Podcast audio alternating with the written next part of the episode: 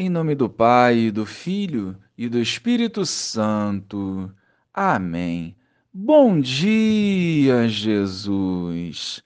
Queremos abrir os nossos corações para acolher a tua palavra, olhar para o nosso interior e rejeitar tudo aquilo que nos afasta de ti. Ajuda-nos a triunfar sobre toda a investida do mal.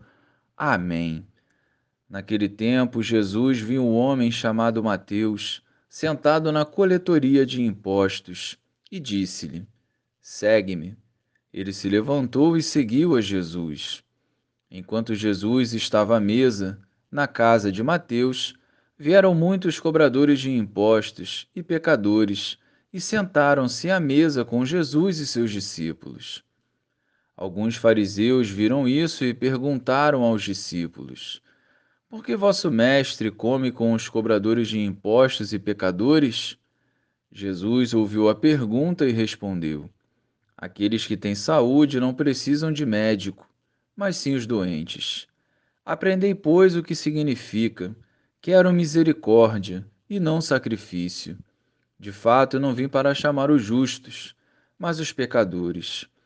Louvado seja o nosso Senhor Jesus Cristo para sempre seja louvado. A capacidade que Jesus tem para enxergar o interior do homem é o caminho seguro para uma evangelização eficaz.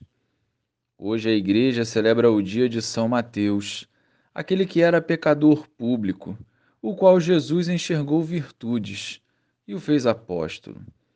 Quantas vezes queremos ser juízes e nos esquecemos de agir como Jesus?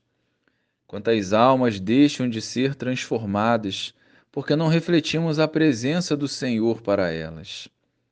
Para sermos santos, precisamos enxergar além da carne e superar os preconceitos humanos.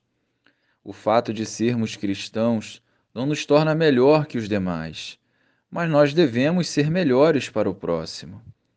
A rápida decisão de Mateus por Jesus também merece destaque para nossa reflexão. Nós precisamos estar atentos ao chamado e segui-lo fielmente. Criamos desculpas para não fazer a vontade de Deus, quando na verdade é vivendo a Sua vontade é que somos transformados e revigorados pela missão.